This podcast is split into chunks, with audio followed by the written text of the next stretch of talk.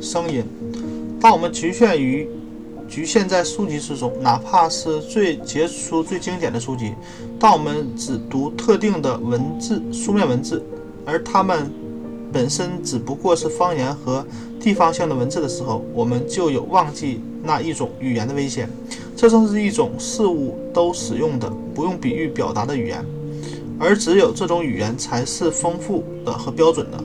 发表的东西很多，印刷出来的很少。从百叶窗缝隙、缝间涌出的光线，在百叶窗被完全去掉以后，就不再被人记起了。任何方法或准则都代替不了永远保持警觉的必要性。能够看见、看得见的东西，就永远要看得见。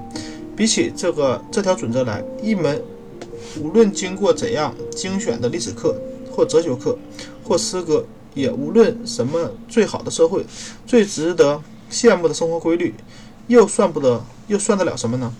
你会仅仅做一个读者，一个学生，还是做一个先知，预卜你的命运，看看你面临的什么，再迈向未来。第一个夏天我没有读书，我锄豆子地，不，不止于此。我的时候。我难道把眼前美好的时光牺牲在任何工作上，无论是脑力还是体力上的工作？我喜欢自己的生活有充分的余地。有的时候，在夏季的早上，和平时一样，洗过了澡以后，我会在门口的阳光下，从日出一直坐到中午，独自凝神遐想。四周是松树、山核桃树和漆树，一片寂静，而小鸟会在周围唱歌、鸣唱。或悄无声息地流过我的房子，直到太阳照进我的西窗；或者从远处的公路上传来某个旅人的马牛车马马车声，使我想起了时间的流逝。在那些季节里，我成长起来，像就像玉米在夜间生长那样。这比任何体力劳动都要有益得多。这并不是我从我的生命中消耗了消耗掉了时间，而是大大延长了我应有的生命。我明白东方人。连心、沉思和脱离工作区意味着什么？通常我在意的不是时间是怎么过去的，白昼向前推移，仿佛是为了照亮我的某项工作。刚才是早晨，可是看呐，现在是晚上。我并没有做成什么值得纪念的事情，我没有像小鸟那样歌唱，而是默默地向自己连续不断的好运气微笑，正如麻雀在我门前的山核桃树上鸣叫。我也在暗自窃窃地笑着，或者压下自己的歌声，怕他在我的屋外面听到。我的日子不是星期中的一天，没有任何异教神明的印记，也没有被细分为小时，被钟的滴答声折磨。因为我像普利印第安人那样生活。据说他们昨天、今天和明天都是同一个时，他们往后只表示昨天，往前只表示明天，往头顶。只表示着正过着的一天。毫无疑问，对我的同乡来说，这简直是不折不扣的懒惰。如果如同小鸟和花儿以他们的标准来检验我，会不会发现我不合格？确实，人应该从自身寻找自己的需求。天然自然的一天是非常平整的，不会责备他的懒惰、懒散。比起那些不得不去外面。不到外面去，到社交界和剧院去寻找消遣的人来，我的生活方式至少有这个好处，即我的生活本身成了我的消遣，而且永远都是新奇的。这是一场不会结束的多幕剧。如果我们真的总是根据我们学到的最新最好的方式去过日子，去制约我们的生活，我们就永远不会感到厌倦无聊。仅仅按照你的天赋行动，每一个小时就能够。为你展现出一个崭新的景象。家务活是愉快，是种愉快的消遣。当我的地板脏了，我早早起身，把所有的家具都搬在外面草地上，床和床架都堆在一起，往地板上洒水，再把壶里的白沙洒在上面，然后用扫帚把地板用力擦洗得又干净又白又干净。到村民吃过早饭的时候，清晨太阳已经将我的屋子晒到干的，可以把东西搬进来。而我几乎一直都在沉思冥想，看到我所有的家具，呃，家庭用具都放在露天草坪上，像吉普赛人的物品堆。我那三我那张三条腿的桌子立在松树和山核桃树之间，上面依然放着书、笔和墨水。我很是很令人愉快的。他们自己好像很高兴能够出来，似乎不愿意被搬回去。有时候我想在上面拉一个遮棚，自己也坐在里面，看到太阳照在这些东西上。听到风自由地吹拂着它们，是颇为值得的一件事。大多数熟悉的东西在户外看起来要比在室内有趣的多。一只小鸟落在旁边的树枝上，桌下桌子下面生长着景天，黑刺梅缠绕藤缠绕着我的桌子上，到处落着松球、针子的刺果和草莓叶。看上去，这些形态似乎就是这样被移到、转移到了我们的家具上，到桌子上、椅子上和床架上，因为家具曾一度放置于它们之间。我的屋子在一面山坡上，紧挨着那片比较大的树林，周围是由松和山核桃的新生木，离湖有六杆的距离，有一条狭窄的小路通向湖边。在我的前院里的长着草莓、黑刺梅、景天、金丝桃，一只黄花草、灌木月树、沙鹰、乌饭树和落花生。五月末的时候，沙鹰精致的花朵点缀在小路两旁，围绕着短短的花梗开满了扇形的花烛。到了秋天，就挂满了大大的、漂亮的樱桃。一圈儿圈儿垂下来，就像四色的光芒。尽管很难吃，出于对大自然的敬意，我尝了尝它们。漆树在屋子四周长得非常茂盛，钻过我修的一道矮堤，第一季就长了五六个五六英尺。在那热带的羽状阔叶令人愉快，虽然看起来很怪。晚春时分，从似乎已经枯死的干子。干枝上突然萌发出来的巨大的蓓蕾，像魔术似的长成了直径一英寸的优美的绿色嫩枝。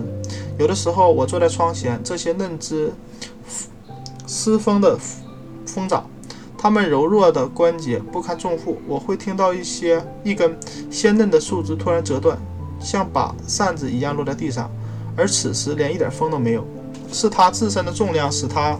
折断的八月，大量的浆果逐渐染上了丝绒般鲜亮的红色。它们开花的时候曾吸引了许多的野蜂，也是被自身的重量压得弯了下来，折断了柔软的枝子。今天这个夏日的午后，当我坐在窗前时，鹰在我林中空地上空盘旋，三三两两疾飞的野鸽斜穿过我的视线，或者不安地停落在。我屋后白皮松的树枝上，对空鸣叫着。一只鱼鹰捉皱了平静如镜的湖面，叼起了一条鱼。一只水貂从我门前的沼泽里偷偷溜出来，捉住了岸上的一只青蛙。芦苇鹰飞来飞去，把沙草压弯了下去。一连几半小时，我听到了隆隆的火车声，时而消失，时而又重新响起。像班次山鸠在扑通翅膀，把旅客从波士顿运到乡下。我还不像那个男孩那样生活在离世人那么远的地方。我听说他被送到镇子的东边的一个农民那里，但是从没有多久就逃回家里，衣衫褴褛，非常想家。他从来没有见过这样沉闷偏僻的地方，那里的人都离开了。哎呀！你连汽笛声都听不到，我很怀疑现在马赛诸萨州是否有还有这样的地方。事实上，实际上，我们的村庄已经成了一只铁路飞靶上的飞溅的靶子。在我们宁静的平原上，令人欣慰的声音是康科德飞奇堡铁路在离我居住的地方以南大约一百处处从湖边经过。通常我沿着它的。提到到村子里去，可以说我是通过这条纽带和社会联系的。在铁路上往返的客运列车上的人，像对一个老相识那样向我点头致意。我们经常，他们经常，他们常常经过我，显然把我当成了铁路的故宫。我正是一个故宫，我非常乐意在地球轨道的某处做一个轨道护路工。汽车的汽笛声一年四季穿透我的树林，听起来像农家院子上空上空翱翔的鹰的尖叫声，通知我许多静下来的城市商人来到镇子圈子之内了。或者是一些爱冒险的乡村买卖人从另一个方向来了。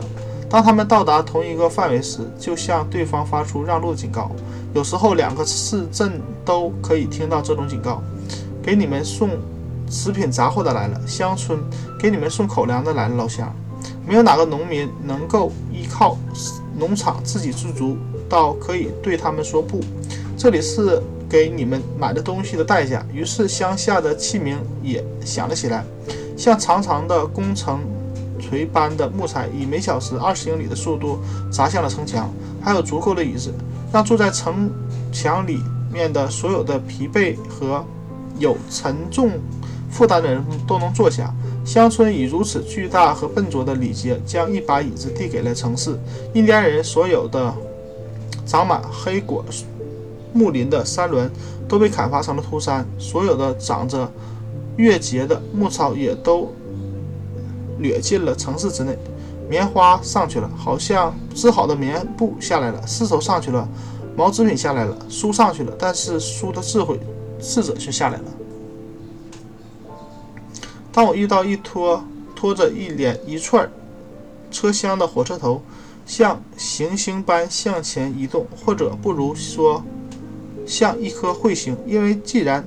其轨道看上去不像是个返回弧形，旁观者不知道以那样的速度向着那样的方向，它是否会重新重返我们的太阳系？汽车喷出的团团蒸汽像一面旗帜，形成金色和银色的圆圈在车后招展，就像我们看过看见过的许多松软的云朵，在高高的天空上，在阳光下舒展。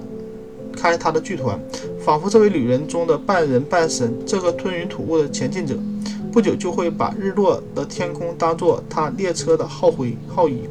当我听见这铁马使山岭回响着他雷鸣般的喷气时，他的脚使大地震动，鼻孔喷出烟和火。我不知道他们会把什么样的双翼飞马或火龙放进新神话之中。似乎现在地球有了一个配得上居住在它上面的种族了。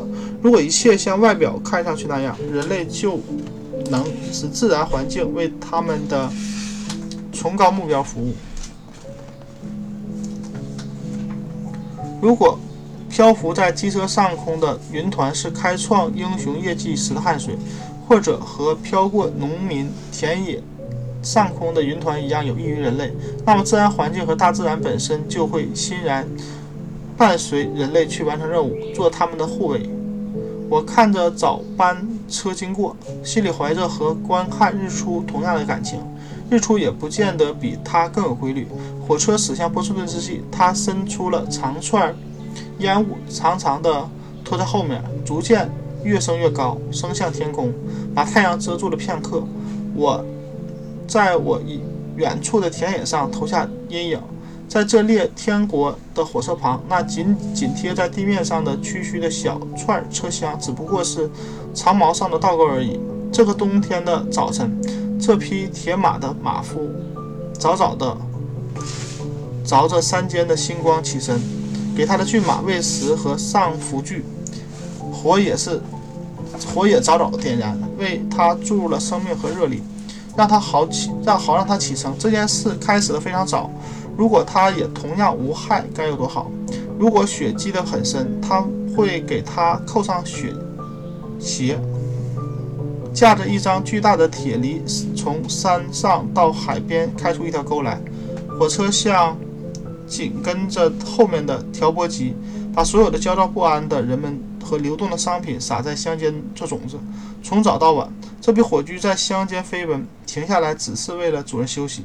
半夜，我被他的脚步声和不管不顾的呼气声吵醒。那是他在林中某个偏僻的峡谷里遇到了冰雪包围着的恶劣天气，只有到了星晨星出现时才回到马驹。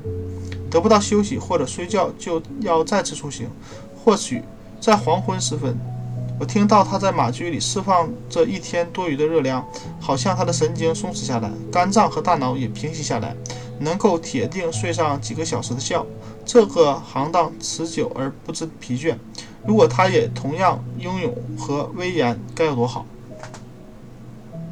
在遥远的城镇的人迹罕见的森林里，过去只有猎人在白天深入其中，而现在在漆黑的夜里，灯火通明的客车飞驰而过，里面的人对此一无所知。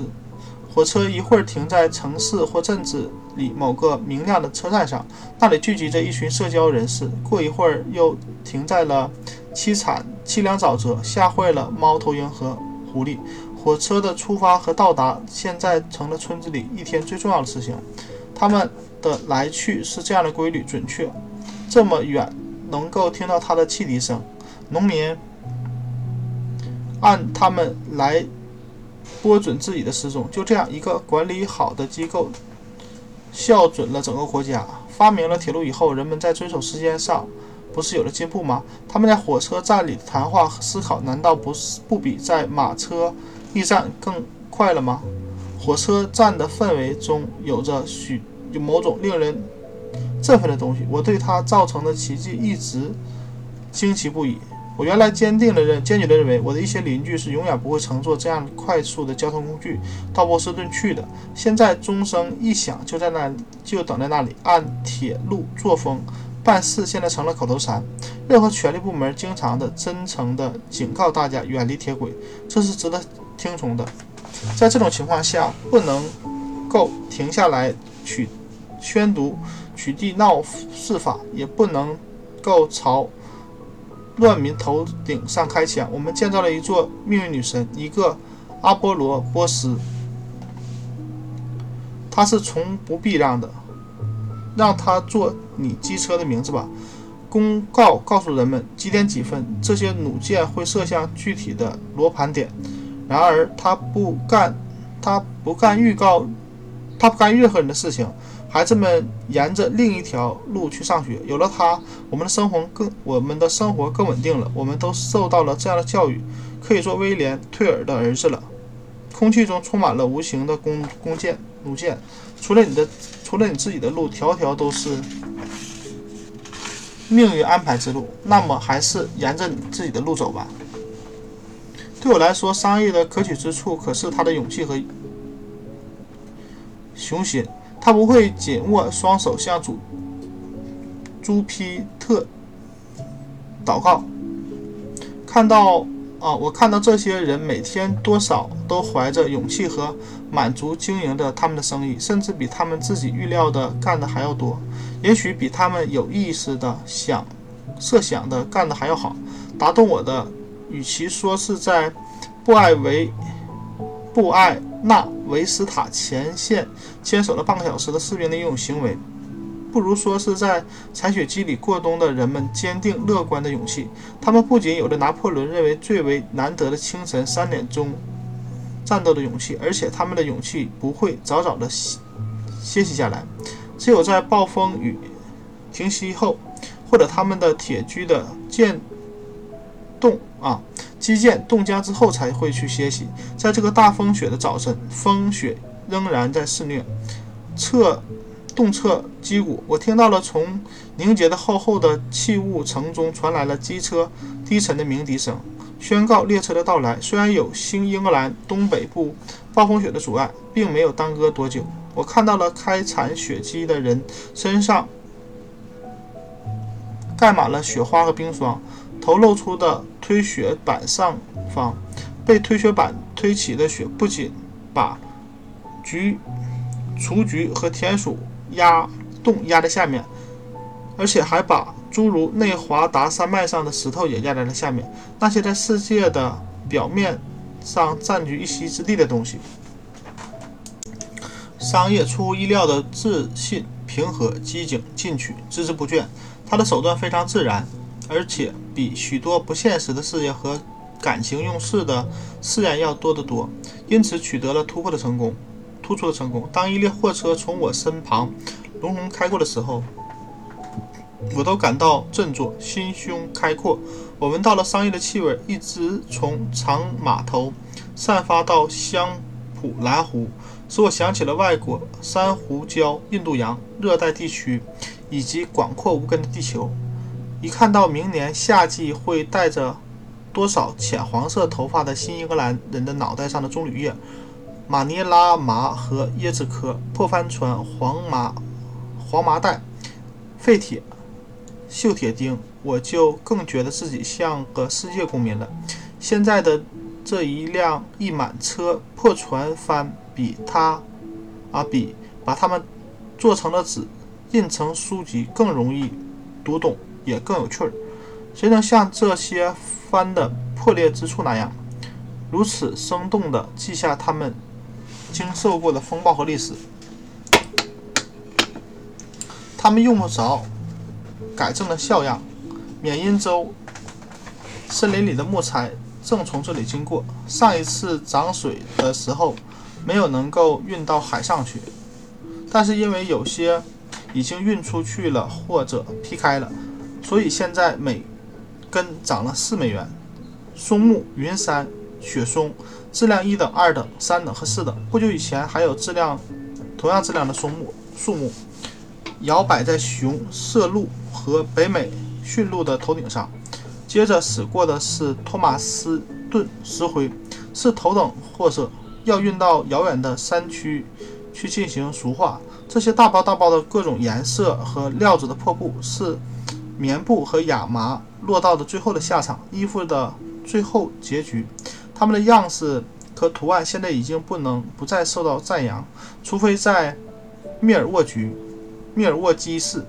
从各处，包括上流社会和穷人那里，把这些漂亮的货色——英国的、法国的或者美国的印花格、方格布、平纹细布等等，收集拢来，变成一种颜色或者仅有几种不同深浅色泽的纸张，无疑会在这些纸张上写下真实的生活故事。上层的、下层的都是有事实的根据。这一封闭封。封闭的车厢有一股咸鱼的气味，一股强烈的新英格兰和商业的商业味，使我想起了大浅滩和渔场。谁会没有看过、看见过这个世界腌制透了，什么也无法使它变质，使得锲而不舍的圣贤们都惭愧的脸红和脸红的咸鱼呢？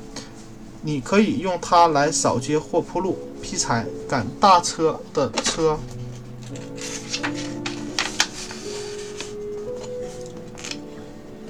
车夫可以把自己的货物都躲在它后面，遮风，啊，遮蔽，避风雨，遮太阳。商人正如康科德的一个商人曾经做过的那样，开张的时候在门旁挂条咸鱼当做招牌，直到最后，连他最老的主主顾主顾都说不清究竟那是动物、植物还是矿物，但是它依然纯洁的像一片雪花。如果把它放进锅里煮，煮出来的就会是共星期六正餐吃的美味的干鳕鱼。接着是西班牙的皮革，牛的尾巴依然保持着弯曲状态，以及当拥有当拥这层皮的牛在西班牙本土的大草原上奔跑时向上翘起的角度。典型的顽固，表明所有天生的卑劣几乎是无药可救的。我承认，从实际来说，当我知道了一个人的真正秉性以后，我并不指望在目前的生存状态下使他变成好或者坏。正如东方人所说，一条尾巴，一条狗尾巴可以加热，可以压，用绳子捆绑，在上面下了十二人的工以后，依然保持着它本来的形状。唯一能够。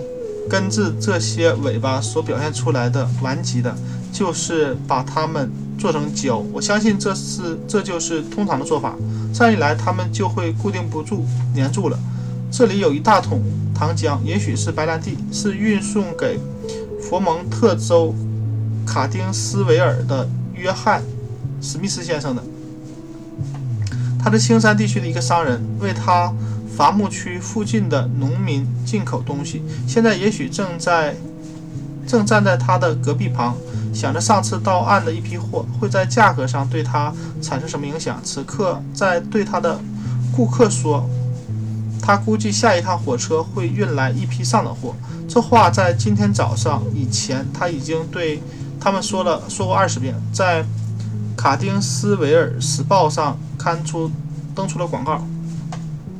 在这些货物运往乡间时，其他货物运向城市，嗖嗖的飞驰声引起了我的注意。我从书本上抬起眼睛，看见了从遥远的北部山区砍伐下来的高大的松树，经过青山地区和康涅狄格州一路飞来，不到十分钟就箭一般的穿过了小镇，几乎没有别的眼睛看到它。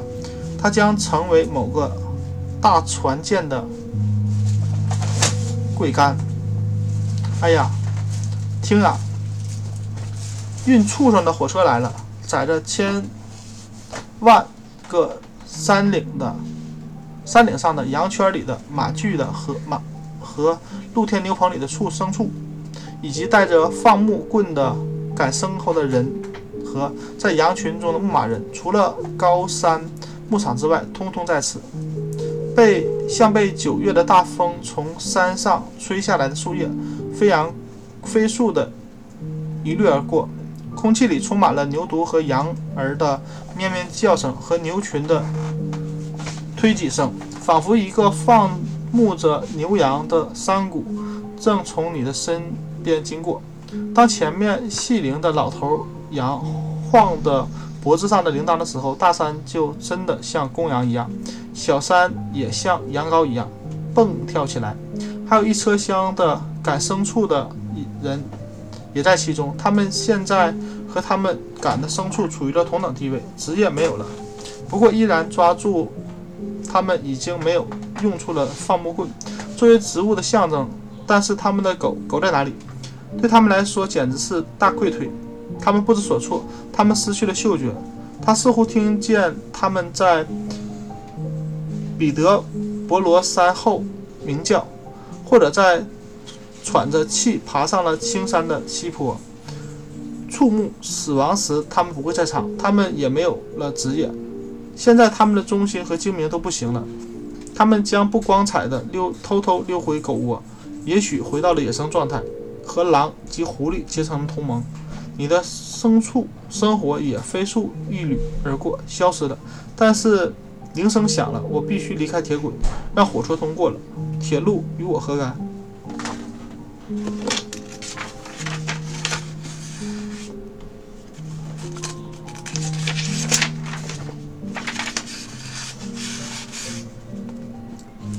我从来不去看哪里是它的终点站。它添上了几处瓜归地。刮地、洼地，为燕子筑了地，使它黄沙飞扬，黑刺没生长。但是我横穿铁路，就像横穿林中的乡间马车道一样。我不会让火车的雾、烟雾、水汽和嘶嘶声弄瞎了我的眼睛，弄聋我的耳朵。现在火车既然已经驶过，躁动的世界也随之而去。湖里的鱼不再感到那隆隆震动。我比任何时候都更加孤单了。在漫长的下午，其余的时间里，也许只有远处公路上隐隐的载客或运货马车林林的车轮声打断了我的沉思。有时候在星期日顺风的时候，我能够听到钟声，林肯的、阿克顿的、贝德福的，或者康德。康克德的钟声隐约柔美，仿佛某种自然的旋律，值得传入到旷野之中。在远处深深森林的上空，钟声中揉进了某某嗡嗡的颤动，颤动，仿佛地平线处的松针是它浮动的竖琴的琴弦。一切声音在传到可能听到最远处时，都产生了一个同样的效果，那就是宇宙竖琴的颤动声。仿佛远处的山脉由于介于其间的大气的作用，被涂上了一抹天蓝色，看上去极极富情趣。这一次传到了我这儿的是被空气过滤的旋律，和森林中的每一片树叶、每一根松针交流过的旋律，被大自然的力量接纳了的这部分声音，在经过调整后回荡在山谷之间。在某种程度上，这回声是种独特的声音，这正是它的魅力和迷人之处。它不仅仅重复了钟声中值得重复的，而且重复了部分林中之音。林中仙女所唱的也是这样平凡的诗歌和曲调。黄昏时分，森林尽头的地平线处传来了遥远的牛叫声，甜美悦耳。起初，我误认为是一些我有时听到的唱小夜曲的也有歌手的声音，他们可能正漫游于山谷间。但是很快，声音拖长，我怀着愉快的失望，发现原来是牛发出的平凡而自然的乐声。当我说清楚的感到那些年轻人的歌声像，很像牛发出的声音。我没有讽刺的意思，只想表示对他们的赞美的歌声的赞美。说到底，这两种声音都是天籁之音。夏季的一部分时间里，晚班火车在七点半准时开过以后，夜莺照例停留在我们我门旁的树桩上或者屋子的横梁上，唱半小时、半个小时的晚岛曲。他们几乎准确的和时钟一样。每晚根据日落的具体时间，在五分钟之内开始唱歌。我有了一种一个熟悉他们生活习惯的难得机会。有时候我同时听到了四五只夜莺在林中不同的地方鸣唱，偶尔声音先后会差上一个小节。它们离我们近到不能够分辨出每一个音符之后的落的一声，而且常常还能辨认出那种。独特的嗡嗡声，像苍蝇落在了蜘蛛网上，只不过相应的叫响而已。有时候，一只夜莺会在林子里绕着我飞，离我只有几英尺，仿佛有绳子牵着似的。可能是我离它们的鸟蛋太近了吧？它们的整夜时不时的吟唱一顿一一阵，在黎明前后再度歌喉婉转。当其他的鸟都沉默下来，把鹰叫鹰把旋律接了下去，发出古老的呜噜噜的叫声，就像哀号的妇女。她们凄凉的叫声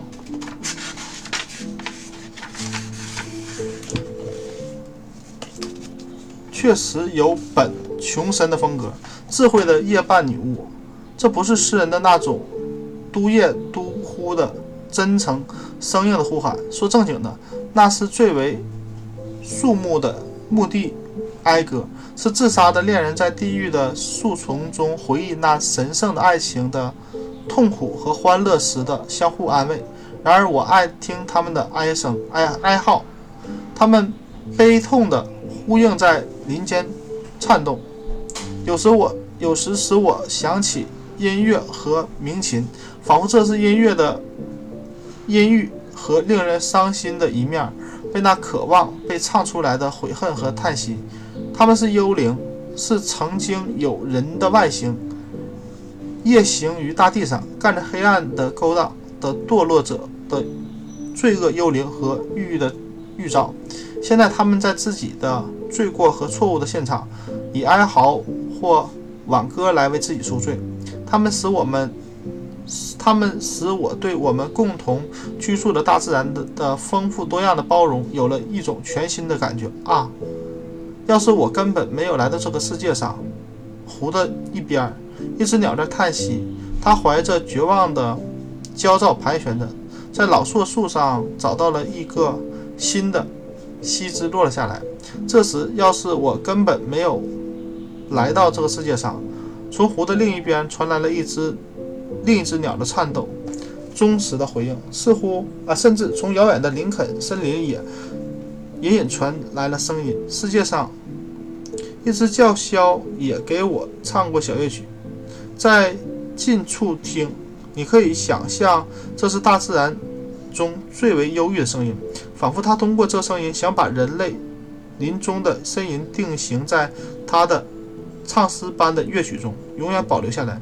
人类一点可怜的、脆弱的痕迹没有了希望，像动物般嚎叫。然而，在进入黑暗的死亡之谷前，还带着人的抽泣声。因此，啊，因其中含有某种具有旋律的咯咯声而变得更为可怕。在试图模仿它的时候，我发现自己也带着字母的声音开始了，表现了一种正常、具有勇气的思想。在坏死过程中已经达到了胶状霉变阶段，这使我想到了食尸鬼和白痴和疯子的嚎叫。但是现在有一只鸟在远处的树林里回应了，距离死的声音分外好听，呼呼呼！确实，无论在白天还是晚上，夏天还是冬天，听到这声音引起的大多是愉快的联想。我为有猫头鹰感到欣喜，让他们为人类去像白痴和疯子般嚎叫吧。这是一个极其适合于沼泽和日光照射不尽的。阴暗的森林的声音，使人联想到人类尚未认识到的那部分广大而原始的大自然，象征着它象征着人人皆有的全然朦胧的未能满足的欲念。一整天，太阳一直都照射在某个荒凉的沼泽的表面，那里耸立着的高大的云山上苔藓满际，小鹰在上空盘旋，山雀在常绿树中沙沙呢喃。山锥和野兔隐伏在树下，但是现在更为阴郁、阴沉相称的是一天开始破晓了。不同的一批动物醒来，在那里表达着大自然的意义。夜色稍深的时候，我听到了远处货车过桥时的隆隆声。在夜间，在夜里，这声音传得比这几乎任何声音都要远。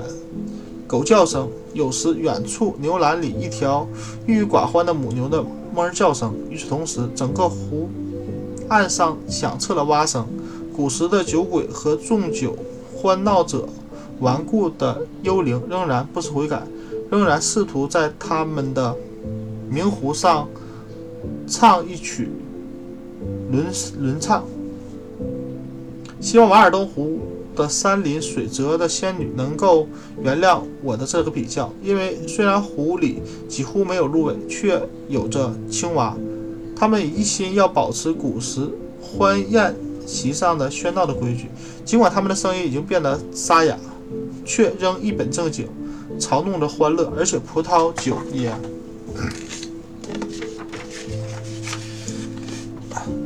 失去了味道。仅仅成了扩张他们腹部的酒精饮料，甜美的醉意未能驱散对过去的回忆，只有浸透他们，使他们胀满了水，大腹便便。那只青蛙头下巴放在一片心形的叶叶子上，成了它流淌着口水口而下的一块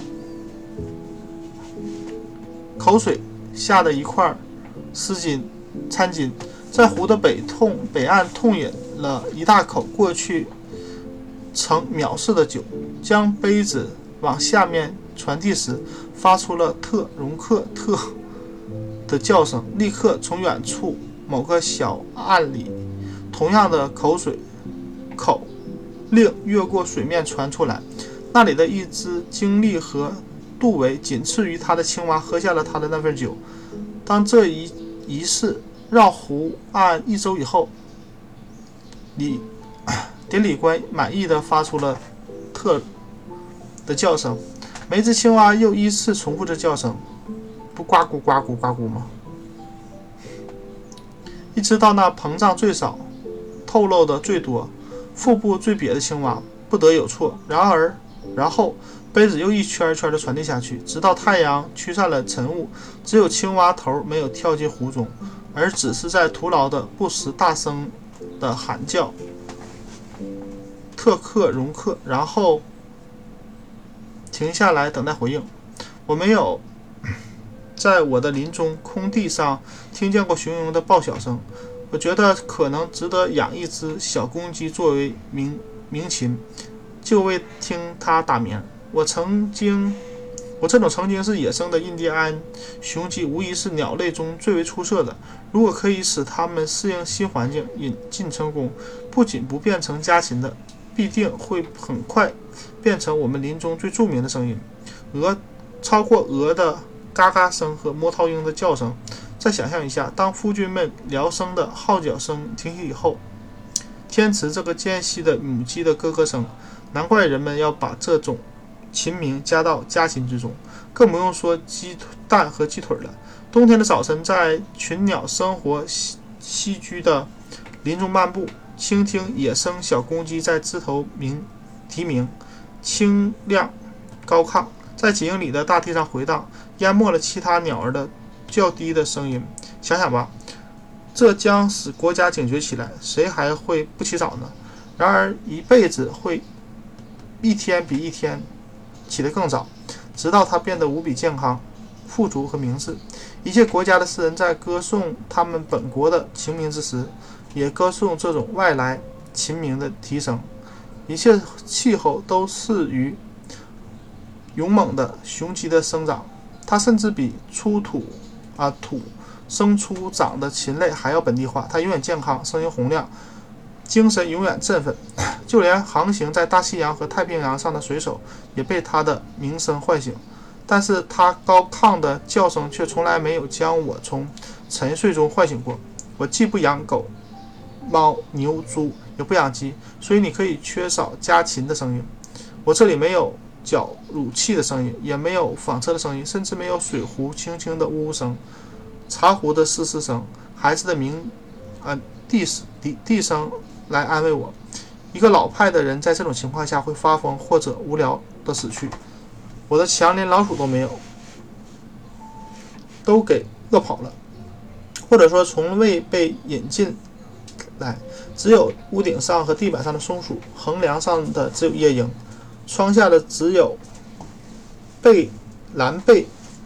尖鸟在尖叫，屋下有只野兔子和旱懒，屋后一只叫枭或猫头鹰，湖里一群野鹅或者声如啸的浅鸟，以及在夜里吼叫的狐狸，甚至连一只云雀和黄鹂这些种植园常见的温和的小鸟都没有来拜访过我的林中圣空地。院子里没有小公鸡的鸣啼啼声和母鸡的咯咯声，根本没有院子。只有不受围栏约束的大自然，一直延伸到窗下。一片小树林在窗外生长，漆黑和啊漆树和黑刺梅藤钻进了地窖。